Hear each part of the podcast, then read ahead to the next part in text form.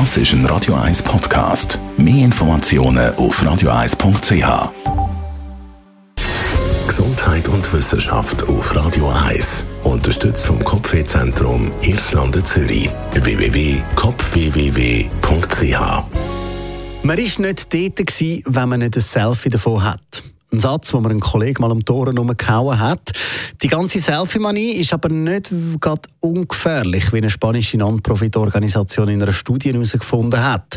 Gemäss der Studie sind nämlich in den letzten 13 Jahren 379 Personen wegen Selfies gestorben. Allein 31 im ersten Halbjahr 2021. Zum Vergleich, Haiattacken haben vier Menschenleben gefordert letztes Jahr. Grund für die Tod sind verschiedenste. Sie alle aber im Zusammenhang mit dem perfekten und atemberaubenden Selfie.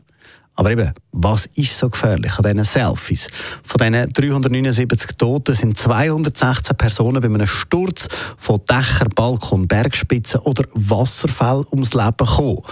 Gefolgt dann Verkehrsmittel, Fotos im Wasser, alles, was mit Waffen zu tun hat, Kabel oder Leitungen, das heißt irgendwie mit Strom im Zusammenhang. Und auf dem letzten Platz von Tod durch Selfie sind Selfies mit wilden Tieren.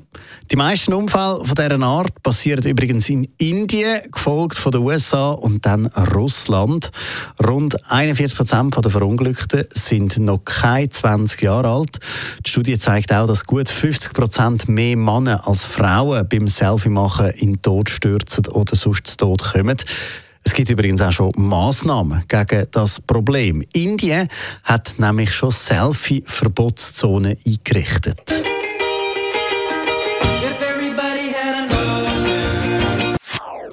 Das ist ein Radio 1 Podcast. Mehr Informationen auf radio1.ch.